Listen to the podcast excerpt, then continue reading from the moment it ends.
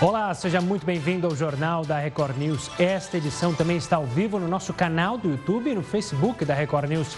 Vamos agora aos destaques desta segunda-feira. Bolsonaro apresenta sintomas de coronavírus. Após ter febre, presidente vai ao hospital das Forças Armadas e faz teste para detectar a Covid-19. Restaurantes, bares e salões de beleza voltam a funcionar em São Paulo.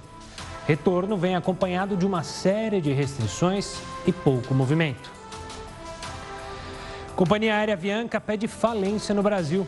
Com dívida bilionária, a empresa já estava proibida de operar voos no país. Nova pandemia ameaça o futuro da fruta mais popular do mundo. Doença que afeta as bananas é silenciosa e se espalha rapidamente. Japão é o país com o maior número de pessoas com mais de 100 anos. Estudos revelam que o segredo para viver bastante pode estar na alimentação.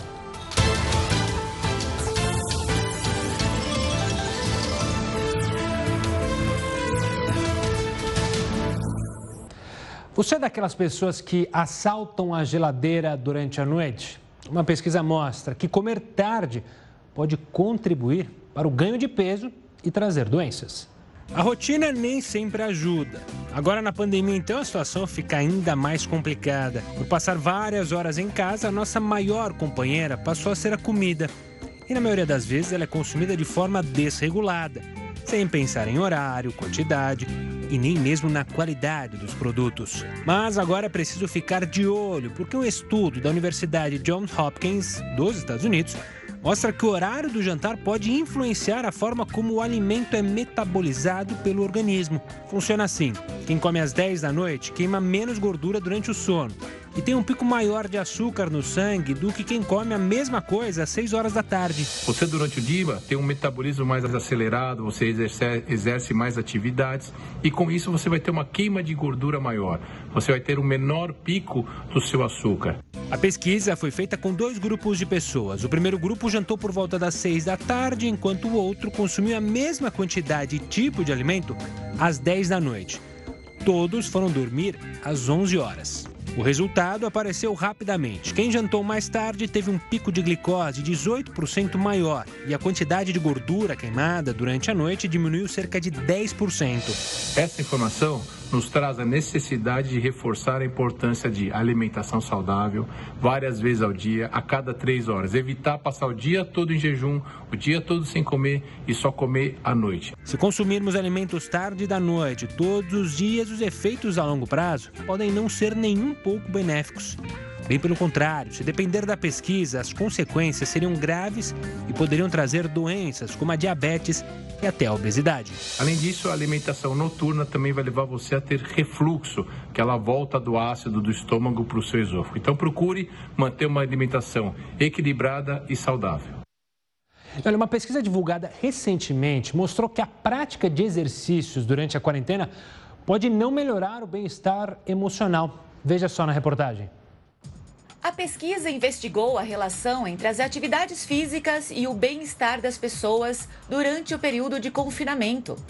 O estudo concluiu que a prática de exercícios, ainda que importante e recomendada, não garante uma melhora no bem-estar durante a quarentena. Em alguns casos, a prática de exercícios pode piorar a condição emocional das pessoas, já fragilizada pela pandemia do coronavírus. O resultado foi bem diferente do esperado o que a gente percebe, o que a gente descobre na nossa pesquisa é que essa assunção, essa ideia de que exercício vai sempre fazer bem à mente e ao corpo não é verdade. O bem-estar psicológico, o bem-estar psíquico, parece na verdade estar associado a certas condições específicas de exercício e certas condições específicas de atividade física que estão bem atreladas aos hábitos que você tinha antes do período de quarentena. As principais responsáveis por essa alteração no bem-estar foram as mudanças bruscas nos hábitos. Foram impactadas desde as pessoas que se exercitavam e se tornaram sedentárias, até aquelas que não faziam exercício nenhum e passaram a se movimentar durante a quarentena. Neste último caso, o estudo mostrou melhoras no estado emocional. A pesquisa foi feita em parceria entre a Universidade do Estado do Rio de Janeiro, Universidade Federal do Ceará e a PUC Rio. O levantamento de dados ocorreu pela internet entre os dias 31 de março e 2 de abril.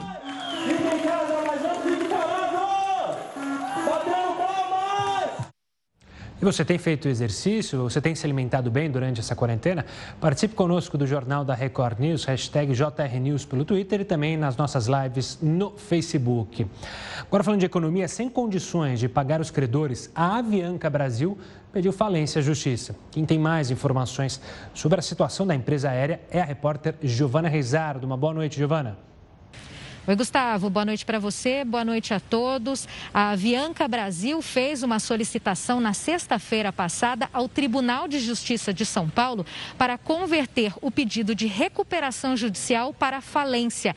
A empresa aérea estava em crise desde o fim de 2018, quando declarou que não tinha mais condições de pagar uma dívida estimada em 500 milhões de reais. Agora, essa dívida atualizada chega a 2 bilhões e 700 milhões de reais reais.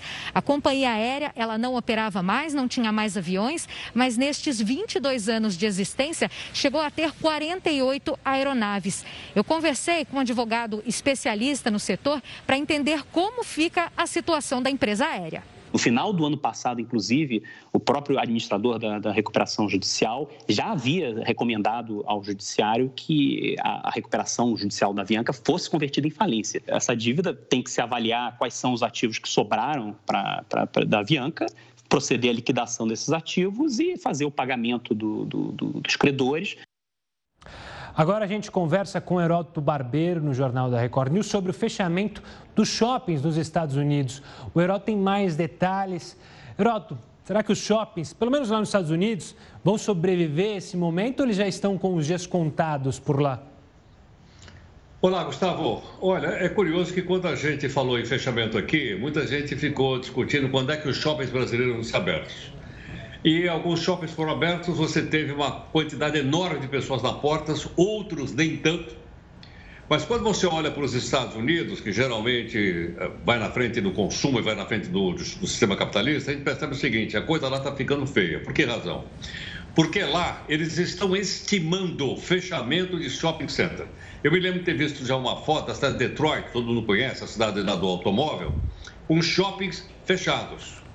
Mais fazer mais, afinal de contas, o que está acontecendo com os shoppings nos Estados Unidos? O pessoal está procurando outros meios. A gente tem um telão para mostrar que é o seguinte. Ele mostra, portanto, olha lá. O que está acontecendo aqui que ameaça shopping? Estados Unidos, hein? Vai chegar aqui. Compras online, está acontecendo aqui. Lojas quebradas, porque, aliás, eu vi aqui no shopping do lado várias lojas que não reabriram. E menos dinheiro em circulação por causa da pandemia. Então, a pandemia está simplesmente acelerando a ameaça dos shoppings nos Estados Unidos e muitas lojas aqui no Brasil.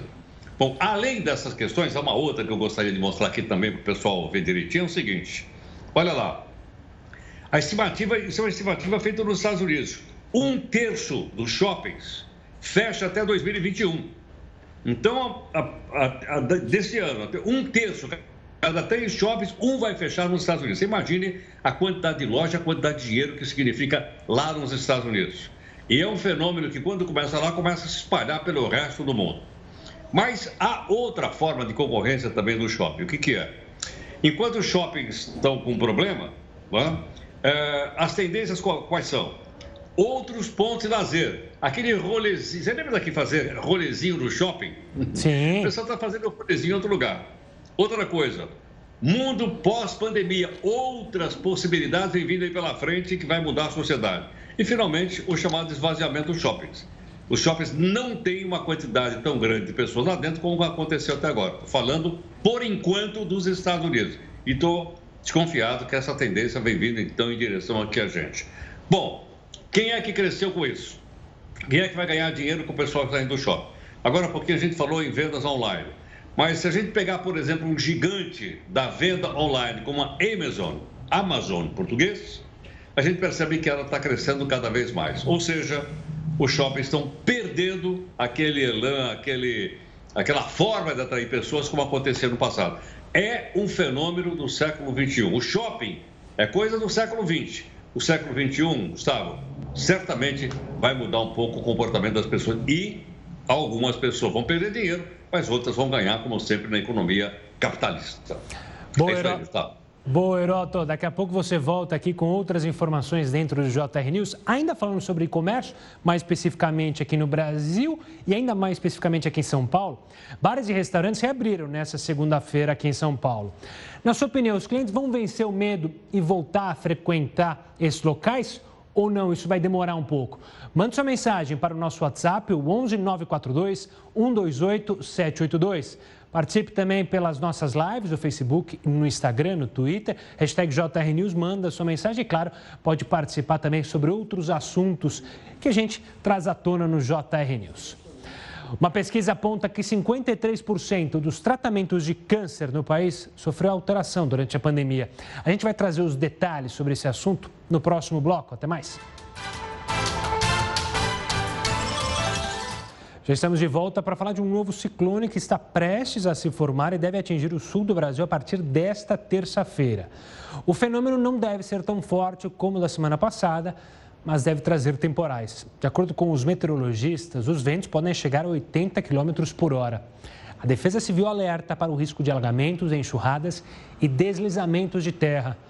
Hoje foi encontrado o corpo da 13ª vítima do ciclone Bomba em Florianópolis. O corpo estava dentro de um rio. É bom lembrar que o ciclone bomba atingiu casas em mais de 200 cidades de Santa Catarina. Diversas continuam destelhadas. Uma pesquisa do movimento Todos Juntos contra o Câncer apontou que 53% dos tratamentos de câncer no país sofreu alteração durante a pandemia. A pesquisa aponta que 68% dos pacientes do sistema público tiveram seus tratamentos alterados de alguma forma foram cancelados ou remarcados 72% dos exames, 60% das consultas, 15% das sessões de quimioterapia e 18% das radioterapias. No setor privado, o impacto foi menor. Apenas 38% passaram por alterações no tratamento. A pesquisa ouviu, entre 8 de abril e 29 de junho, pacientes, cuidadores e profissionais da saúde, tanto do SUS quanto de instituições privadas. O cenário fica mais preocupante quando acrescentamos a esses números um dado estimado pela Sociedade Brasileira de Cirurgia Oncológica. Segundo eles, houve uma redução de 70% no número de cirurgias oncológicas durante a pandemia. Entre os fatores que levaram a essa situação está o medo dos pacientes de serem contaminados pelo coronavírus. Por isso, muitas pessoas deixaram de comparecer a exames, consultas e procedimentos. Há também o fato de que muitos leitos, medicamentos e equipamentos foram redirecionados para o tratamento de doentes com Covid-19, o que é compreensível. Mas entidades e sociedades médicas alertam para a gravidade da situação. O paciente oncológico não pode parar o seu tratamento. E é muito importante que o sistema de saúde esteja preparado para acolher esses pacientes e dar continuidade ao tratamento oncológico. Isso faz toda a diferença no sucesso e na cura desse paciente. Olha só, nessa segunda-feira, bares e restaurantes reabriram aqui na cidade de São Paulo. Eu vou falar com o Percival Maricato, presidente da Associação Brasileira de Bares e Restaurantes em São Paulo, para explicar, fazer aí uma análise sobre como foi esse primeiro dia. Percival, obrigado pela participação. Como que a gente pode analisar esse primeiro dia de reabertura, Percival? Olha, o, até agora, o, o que nós esperamos é que esse, é, esse, essa abertura se consolide, mas posso dizer que muitos não vão abrir por causa da fragilidade econômica em que ficaram depois de mais de 90 dias parados. E também porque não tem certeza né, do, do, do retorno dos, dos clientes. E tem mais um motivo que é as próprias restrições de funcionamento. Então, vão ficar mais caro o funcionamento, porque vai ficar mais caro por causa dos, dos protocolos de segurança e vai se poder faturar menos devido às restrições. Só 40% podem entrar e assim mesmo durante sete horas. É, os bares noturnos, as pizzarias, os restaurantes que funcionam à noite estão fora dessa previsão.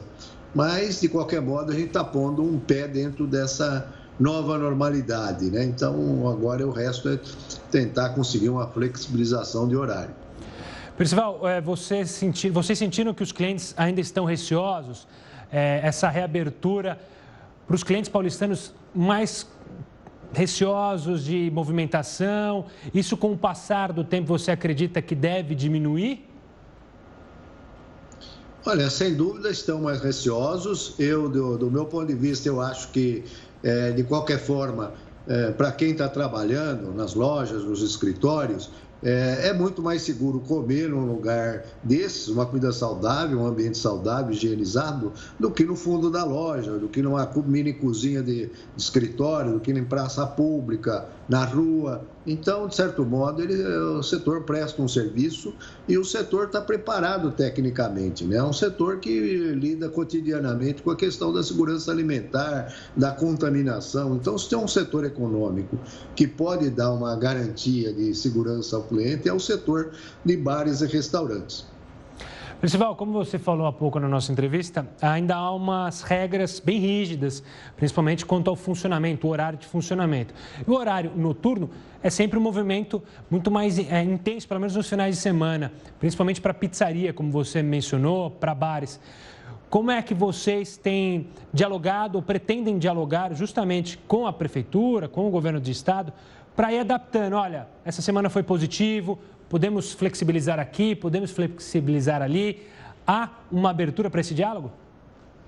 É, sim, tem, tem havido essa abertura, nós é, é, esperamos que ela se mantenha e esperamos sim que haja uma flexibilização. É, por exemplo, pode ser seis horas, mas três horas de dia e três horas à noite. Para quem tem café, três horas de manhã e três horas no almoço é, e, ou então até as 22 horas, como inicialmente estava previsto.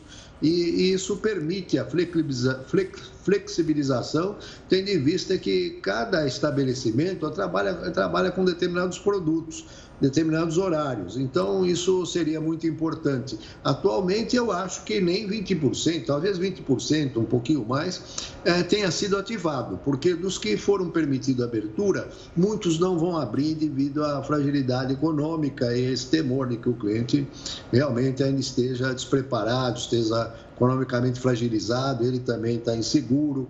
Então, é, muita, muitos dos que foram permitidos abertura não vão abrir.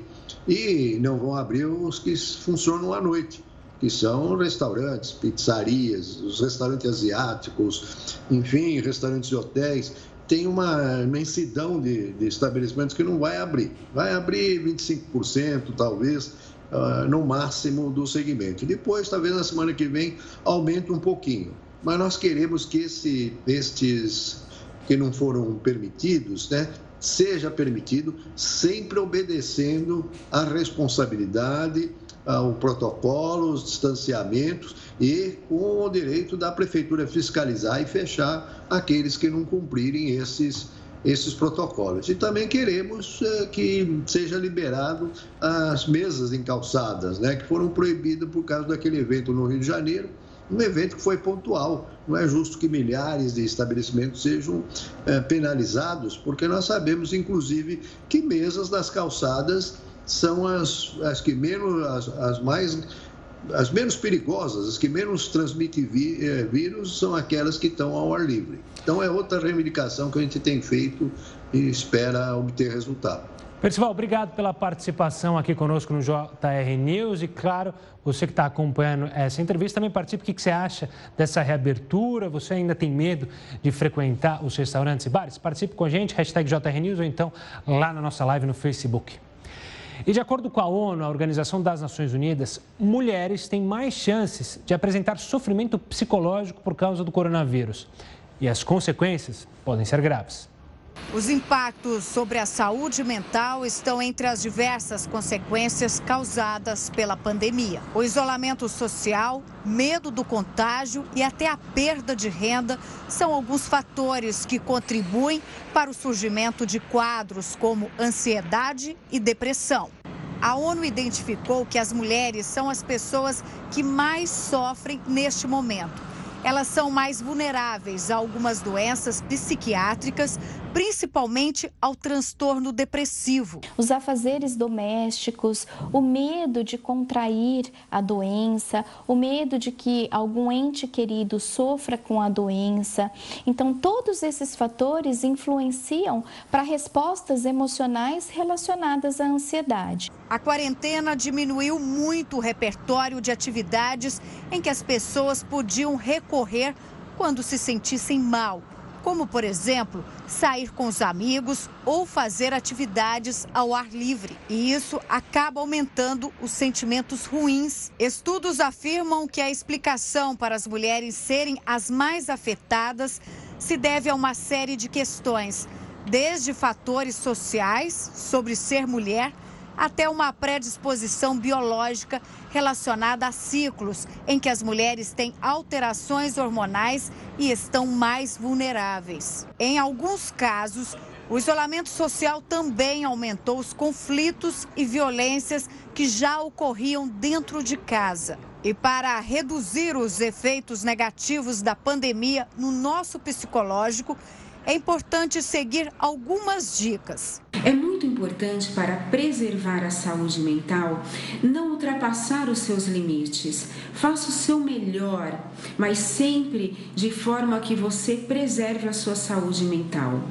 Procure reservar um tempo do dia para fazer algo que lhe proporcione bem-estar, relaxamento. Isso vai te fazer muito bem. E se você perceber que não está conseguindo lidar com as emoções que surgem, que não está conseguindo manter o seu equilíbrio emocional e ter controle sobre o nível de estresse, busque ajuda especializada.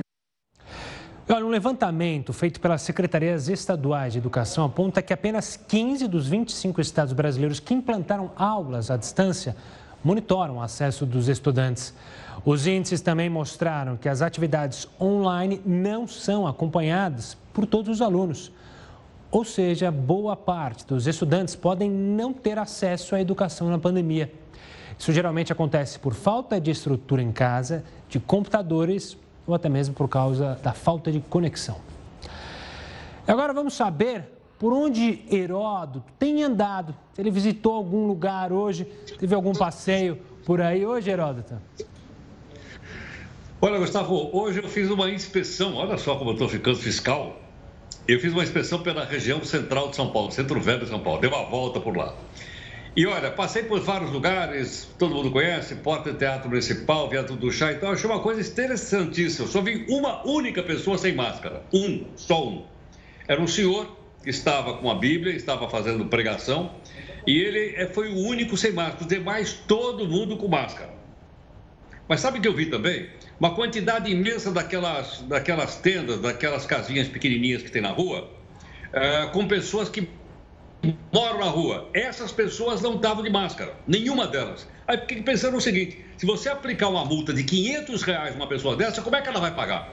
Se ela já mora na rua e vive do apoio das pessoas. Então, realmente foi uma coisa uh, assim, bastante contrastante. Ver de um lado todo mundo de máscara andando na rua e do outro as pessoas uh, dentro daquelas pequenas construções vivendo. E olha, está mais cheio agora do que estava no passado, por incrível que pareça. Infelizmente, né, Heroto? Daqui a pouco o Heroto volta aqui com mais assuntos. Não, não, tem tela ainda, né? Ah, tem tela. Ó, oh, eu tô, tô, tô, já querendo me adiantar, já me perdi aqui no raciocínio. A gente vai falar também de desemprego, né, Heroto? Então, porque, exatamente, aumentou muito a quantidade de pessoas na rua. Olha, eu não gosto de dar má notícia, a gente procura aqui dar as notícias como a nação. Eu estou é, começando a ficar, vamos dizer assim, uh, de certa forma, levado a entender que a economia vai recuperar no sistema de V. Depois você me cobra isso. Caiu e acho que ela vai subir rapidamente, espero. Mas enquanto isso acontece, o IBGE mandou o seguinte número para mostrar para o pessoal aí, olha. Desempregados, nós temos 12 milhões e 700 mil pessoas, é? o que é muito alto, é uma quantidade imensa de pessoas desempregadas e vai de março a maio, é um trimestre. Taxa de desemprego no Brasil, 12,9%, uma das mais altas da história do Brasil. Agora, onde vai dar isso? Além desses números para a gente ver, tem outro aqui que é o seguinte: ainda no mesmo período. População ocupada em idade a trabalhar, 85 milhões de pessoas. Vamos lembrar que isso é muito pouco considerando a população geral do Brasil. E as pessoas que são aí subutilizadas, ou seja, poderia trabalhar mais, poderia ganhar mais, poderia ter um emprego, não tem, porque a economia não está oferecendo. 30 milhões e 400 mil pessoas estão nessa situação e, portanto, a grana está muito pequena para essas pessoas sobreviverem. E o dado final aqui, ainda mostrado pelo, pelo IBGE, dá conta que a recuperação vai, ser, vai se dar a partir do mês de julho, agosto, quando se espera que principalmente o setor de serviços puxe a economia para cima. Haja vista que, como você sabe, hoje abriram bares, abriram restaurantes e abriram os salões de beleza, Gustavo. Veja só, e vai então salvar a aparência de muita gente. Pelo menos a gente vai ficar com o cabelo cortado, a barba feita, é, se sentindo um pouco mais bonito. Heroto, é, você volta agora sim, daqui a pouquinho aqui com a gente no JR News com outras informações. A gente vai falar de uma nova pandemia. Pois é, ela ameaça o futuro não das pessoas, mas da fruta mais popular desse planeta, a banana. Race 4, também conhecida como mal do Panamá, ela é causada por um fungo. Essa não é a primeira doença a afetar as bananas. O que impressiona nesse caso é a rapidez com que a epidemia se acelerou. Da Ásia, a doença se espalhou para a Oceania, Oriente Médio, África e chegou até a América Latina. Origem da maioria das bananas enviadas para o hemisfério norte. Outro aspecto que preocupa os pesquisadores é a rapidez da doença. Quando ela é identificada, já é tarde demais e o fungo se espalha rapidamente. Cientistas temem que a pandemia da banana pode provocar a escassez da fruta mais consumida no mundo. Por isso, eles trabalham incessantemente para encontrar uma solução. Como não existe cura, as únicas medidas que podem ser adotadas são colocar as fazendas infectadas em quarentena e impedir que a doença se espalhe. Outra saída encontrada pelos pesquisadores na Austrália foi a criação de uma banana geneticamente modificada, que é resistente ao mal do Panamá. Essa solução, no entanto, enfrenta resistência dos órgãos reguladores e também do grande público. Roberto Campos Neto é o entrevistado desta segunda-feira do JR Entrevista. Daqui a pouquinho, às 10h30 da noite. O presidente do Banco Central será sabatinado pelos jornalistas Luiz Fara Monteiro e Clébio Cavagnolo. Logo depois aqui do, do Hora News, edição das 10 da noite. Você não pode perder. O Japão é o país com o maior número de pessoas centenárias, ou seja, com mais de 100 anos. Alguns estudos revelam que o segredo para viver bastante pode estar ligado à alimentação. Você quer ver bastante? Fica conosco mais um pouquinho, porque os detalhes a gente acompanha no próximo bloco. Agora eu te espero em mais uma live.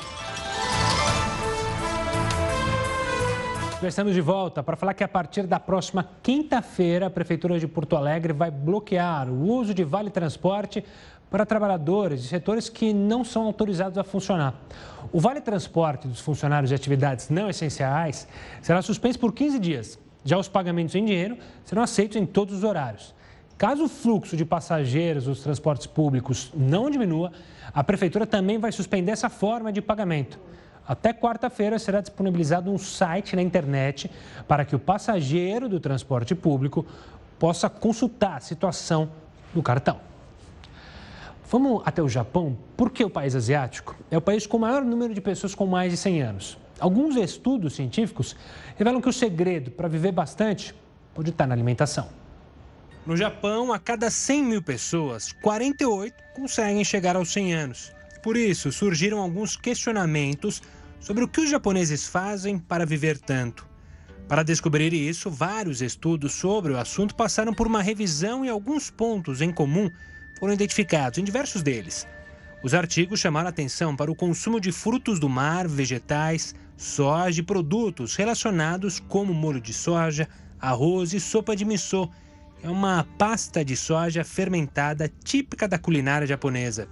A dieta dos japoneses está associada a menos mortes por problemas cardíacos, mas não tem influência sobre outros tipos de doenças, como câncer. Ao longo dos anos, as formas de alimentação mudam. Por causa disso, um grupo de pesquisadores de uma universidade do Japão tentou descobrir qual a versão da dieta japonesa tem mais influência na longevidade. Eles elaboraram refeições representando as dietas japonesa e americana na década de 90. Os alimentos foram oferecidos a ratos. Os animais que receberam as refeições japonesas tinham pouca gordura no abdômen e no sangue. Na segunda fase da pesquisa, os estudiosos usaram dietas típicas do Japão de diferentes décadas e a que teve mais sucesso foi a de 1975. Os animais tiveram menor risco de diabetes e doenças causadoras de lesões e inflamações no fígado. Além disso, os ratos viveram mais, tiveram boa memória e menos prejuízos físicos durante o envelhecimento. A dieta dessa época era rica em algas e frutos do mar, legumes, frutas, temperos tradicionais, contava com uma grande variedade de alimentos e evitava o excesso de açúcar. A forma de preparo dessa culinária, desses alimentos, é baseada mais no cozimento, no vapor e se evita a fritura. Então, são alimentos menos calóricos, mais saudáveis porque se concentram os nutrientes. Então, é uma dieta considerada uma dieta saudável e esses elementos podem estar presentes na sua alimentação diariamente aí para manter a saúde. Pode parecer um pouco difícil seguir uma alimentação tão saudável como a de 1975 tanto que até os japoneses enfrentam dificuldades atualmente. As taxas de obesidade e diabetes aumentaram por lá. E essas mudanças podem acabar tirando o Japão do primeiro lugar no ranking dos países com mais centenários. E a sua dieta, como anda nessa quarentena?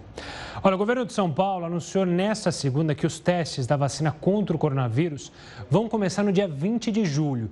Os detalhes você acompanha daqui a pouquinho. Agora eu te espero em mais uma live nas nossas redes sociais. Estamos de volta e começou, claro, o período de rematrícula em muitas universidades e escolas. Para explicar como ficam os contratos com as universidades e escolas neste período sem aulas presenciais, eu converso com o Vitor Serri, especialista em direito do consumidor e contratos. Vitor, obrigado pela participação aqui conosco. Esse é um debate acalorado, né? Mas como é que faz agora na rematrícula? Os valores têm que ser menores, certo? Eu que agradeço o convite, Gustavo Toledo. É sempre um prazer conversar com vocês da Record News. Pois é, esse é um dilema que vem fazendo tramitar diversos projetos de lei é, que tentam, de forma impositiva, regularizar essa situação de a escola deve conceder descontos, não deve, se deve, por quê, em que passo, em que medida está ou não interrompida a prestação do serviço. É, e aí, é, no meio desse, dessa cronologia, chega o período de rematrículas para um tempo que, é, que ainda é incerto, né? Nós não sabemos exatamente como as coisas vão estar no próximo ano letivo. Então, é, a gente sempre induz para algo que transcende a questão jurídica, né? As escolas e as instituições, de modo geral, de ensino, devem se compor com seus alunos, com os pais de seus alunos, porque esse vai ser o único modo de manter ativos os contratos. É, do contrário, qualquer tipo de intransigência ou de imposição nesse momento certamente vai prejudicar algumas das duas partes. E, Vitor, esses acordos é, extrajudiciais, você sem a necessidade da justiça, na sua visão, é, os pais, os alunos devem se unir para fazer um acordo coletivo ou cada um deve procurar de maneira individual? Qual é a sua análise para esses acordos? Me parece, Gustavo, que as instituições devem ter diretrizes é, equilibradas e razoavelmente uniformes, para que não existam disparates ou concessões ou privilégios. É, de toda forma, a gente sabe que a isonomia, o equilíbrio, ele só é efetivamente alcançado se cada caso for tratado de forma individualizada dentro daquela determinada é, é, realidade. Então, não há respostas absolutas, mas certamente as escolas devem ter sim diretrizes. A gente entende que as universidades, sobretudo, também se oneraram nesse tempo para poder instituir ferramentas e plataformas para não comprometer os anos letivos. Só que, em contrapartida, também os alunos foram impactados economicamente com toda essa situação. E muitos ainda sem ter mecanismos de seguir operando de modo online. A gente sabe que a internet não é uma realidade uníssona no nosso país. Então, é, certamente a escola deve sim ter é, é, pautas equilibradas, mas cada caso deve ser analisado dentro da sua individualidade. Vitor, quero agradecer demais a sua participação, a sua explicação e para você de casa, participe conosco. Essa entrevista daqui a pouquinho vai estar também no YouTube, youtube.com.br Record Você fica informado a hora que você quiser, só acessar a nossa página. Como você tem feito a negociação aí com a instituição de ensino que ou você é aluno ou que o seu filho é aluno? Falando do governo de São Paulo, o governo de São Paulo anunciou nesta segunda que os testes da vacina contra o coronavírus, desenvolvida pela empresa chinesa Sinovac, vão começar no dia 20 de julho. Anvisa, que é a autoridade responsável no plano nacional na vigilância de saúde, autorizou o Instituto Butantan a iniciar os testes da Coronavac, a vacina que o Instituto Butantan está desenvolvendo junto com o laboratório chinês. E a partir da próxima segunda-feira, dia 13 de julho, os voluntários já poderão se inscrever. A inscrição será obrigatoriamente para profissionais de saúde, médicos, paramédicos, enfermeiros, os que estão atuando ou os que já atuaram, desde que, evidentemente, tenham o seu diploma. Com a autorização da Anvisa, começaremos o processo de testagem a partir do dia 20 de julho. Essa vacina chinesa também a vacina inglesa do Reino Unido, de Oxford, que também tem sido, foi testada aqui com brasileiros, e essa está um pouquinho ainda mais adiantada que a chinesa. Vamos falar com o Heródoto para falar do Congresso peruano, que aprovou o fim da imunidade parlamentar. Quem conta isso é o Heródoto. É de dar inveja? É da inveja, exatamente. Você foi no ponto, Gustavo. É para dar inveja.